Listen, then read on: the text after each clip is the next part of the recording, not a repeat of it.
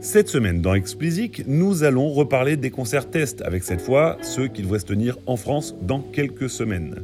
Nous enchaînerons ensuite avec SoundCloud qui a annoncé que dorénavant, le partage de revenus se ferait en user-centric. Il y a quelques semaines, je vous avais parlé des concerts tests menés par nos voisins européens. Quelques jours plus tard, et sans que j'y vois le moindre lien, rassurez-vous, le ministère de la Culture annonçait qu'il allait lui aussi en organiser avec le concours de l'assistance publique et de l'INSERM. D'après les informations communiquées, les tests devraient se tenir pendant la deuxième quinzaine de mars à Marseille et début avril à Paris. Pour Marseille, Ayam est annoncé en tête d'affiche des deux concerts, et pour Paris, c'est le nom d'Indochine qui circule. À Marseille, la jauge a été placée à 1000 personnes. Celles-ci seront testées à l'entrée et à nouveau quelques jours après. Les participants seront assis mais auront la possibilité de se lever et les cas positifs ne seront pas filtrés pour se mettre dans une situation où il y a un brassage, nous explique la ministre. À Paris début avril, le protocole sera différent. Les cas positifs seront recalés à l'entrée de l'accord Hôtel Arena. Le concert se fera en jauge debout et pourra accueillir 5000 personnes sans masque ni distanciation un peu comme l'avaient fait les Catalans. D'ailleurs, la similitude va plus loin puisqu'il y a également un groupe test qui est constitué à côté de celui qui participe au concert. À la suite de ces concerts tests, sera organisé le 8 avril à Marseille un colloque européen visant à confronter les différentes expériences menées et visant à établir un modèle résilient pour le monde du spectacle. On peut se réjouir hein, que les choses avancent et que le ministère avance enfin sur du concret, Bien entendu, si la situation sanitaire venait à se dégrader, l'opération serait annulée, et probablement que les festivals d'été aussi. On croise donc les doigts pour que tout se passe comme prévu.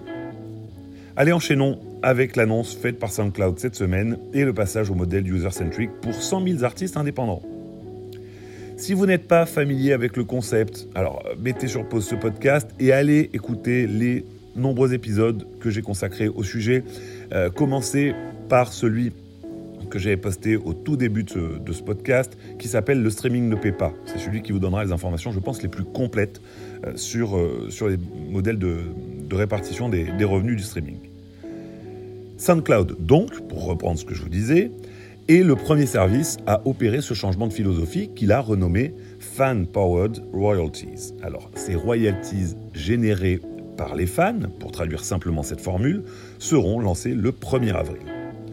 Pendant longtemps, le user-centric a été vu comme la planche de salut de la rémunération des artistes sur le streaming. Et c'est d'ailleurs la base de l'argumentaire déployé par SoundCloud. Pourtant, des études récentes, basées sur des chiffres Deezer, Spotify et SACEM de mémoire, expliquaient qu'il était hasardeux de prédire une augmentation de revenus des artistes indépendants au détriment des 1% des artistes les plus écoutés, qui sont, semble-t-il, avantagés par le système au prorata en cours actuellement. Dans le cas qui est testé par SoundCloud, euh, on comprend qu'il s'avance un peu plus sur l'augmentation des revenus pour les artistes, puisqu'il s'adresse à des artistes DIY, donc uploadant directement la musique sur la plateforme. Et vu comme le système au prorata est désavantageux pour ces tout petits artistes, le revenu qu'ils vont percevoir va certainement augmenter. Ça, je pense qu'on on peut s'accorder là-dessus. Autre bénéfice, en passant à ce mode, de, à calcul, c'est que la répartition sera plus juste, puisque le revenu issu de l'abonnement d'un utilisateur est distribué aux artistes qui l'écoutent et non plus aux artistes les plus écoutés de la plateforme. Autre effet bénéfique, rendre les manipulations de parts de marché inefficaces. Eh oui, puisque ce n'est plus la part de marché qui détermine le revenu, ça ne sert à rien d'aller la manipuler. Et donc, sommes-nous en train de nous diriger vers la fin de l'achat de stream? Ce serait en soi une bonne nouvelle.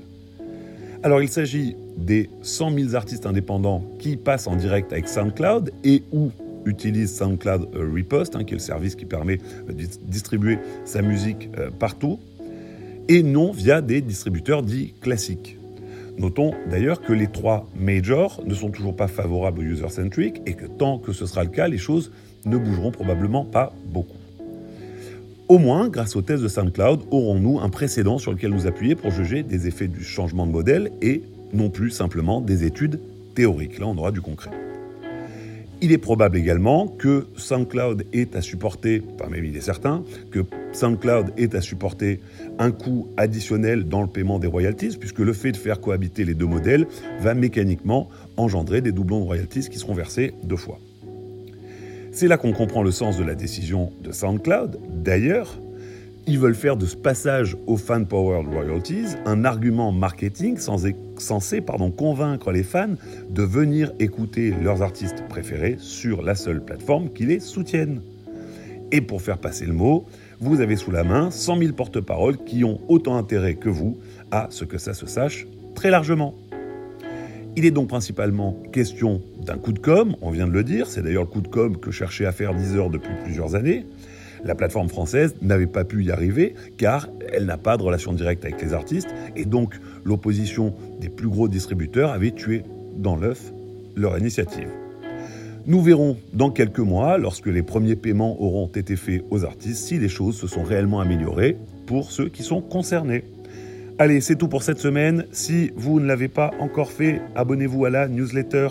Le lien est dans la description de ce podcast. Pour me soutenir, donnez-moi 5 étoiles sur Apple et abonnez-vous où que vous nous écoutiez.